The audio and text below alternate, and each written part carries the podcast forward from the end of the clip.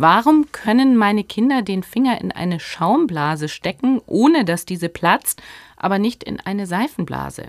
Vielleicht wahrscheinlich was, was sie meint, jetzt wenn, wenn sie von Schaum- und Seifenblasen spricht. Also physikalisch ist beides erstmal das gleiche Phänomen. Der Unterschied ist natürlich vor allem bei normalen Seifenblasen denken wir an diese isolierten Blasen, die in der Luft herumfliegen, die Kinder gerne durch Pusten herstellen oder die bei irgendwelchen Schlagerveranstaltungen aus den Seifenblasenmaschinen herauskommen. Ne?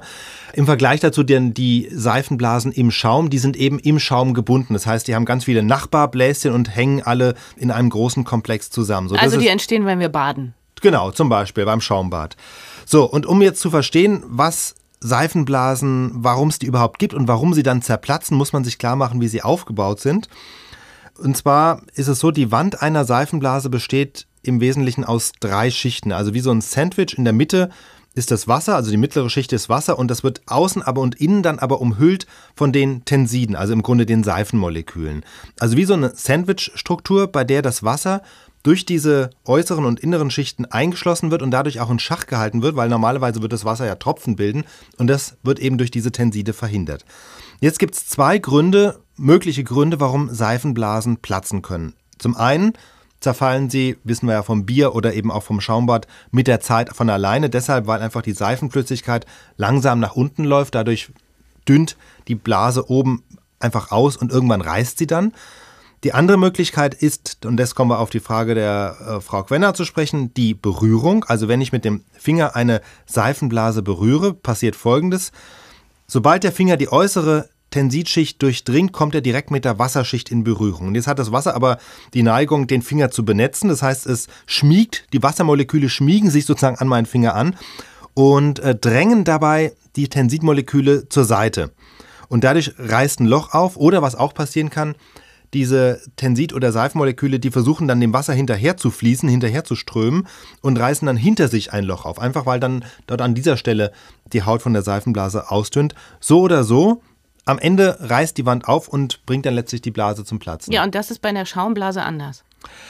Es ist bei der Schaumblase grundsätzlich erstmal genauso möglich. Der Unterschied ist jetzt, ähm, also zum einen sind Schaumblasen kleiner. Ne? Bei Seifenblasen wissen wir ja auch, je größer sie sind, je größer wir sie aufblasen, desto empfindlicher werden sie auf Berührung. Einfach deshalb, weil ja die Oberfläche wird immer größer, je mehr ich sie aufpuste, deswegen wird sie immer dünner, genau wie beim Luftballon auch. Und dadurch wird sie empfindlicher. Und Somit sind zum einen die Seifenblasen beim Schaum ja in der Regel viel, viel kleiner.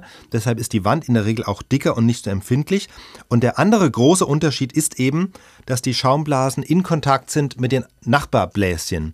Da ist ja genug Material vorhanden im gesamten Schaum. Also es ist ja alles so eine bewegliche Flüssigkeitsoberflüsse, die dann nachströmt. Und deswegen, wenn ich da irgendwo berühre, reißt da nichts hinten auf und dünnt nichts aus. Es ist einfach so viel Seifenflüssigkeit da, dass der Vorrat reicht, um ein mögliches Leck dann wieder zu schließen. Also das sind eigentlich die wesentlichen Gründe, weshalb ähm, Schaumbläschen insgesamt stabiler sind. Sie sind kleiner und die Wände sind dicker. Also es wird immer so bleiben, dass wenn man den Finger reinsteckt in die Seifenblase, die man gepustet hat, dann geht die in der Regel kaputt. Also in der Regel ja. Man kennt das natürlich auch von zum Beispiel Varieté-Aufführungen. Da gibt es ja auch Künstler, äh, Clowns, die dann mit Seifenblasen rumjonglieren. Das sind natürlich dann sehr stabile Seifenblasen. Also es geht schon und natürlich kann man da auch ein bisschen, die sind ja auch elastisch, die Haut. Das heißt, wenn man sie dann hochlupft, dann drückt die unten ein bisschen ein. Aber so richtig, dass man den Finger reinsteckt, das dürfte kaum funktionieren. Was allerdings funktioniert, ist, ähm, wenn man Seifenblasen im Regen bläst. Der Regen kann durch Seifenblasen durchtropfen, ohne dass sie kaputt gehen.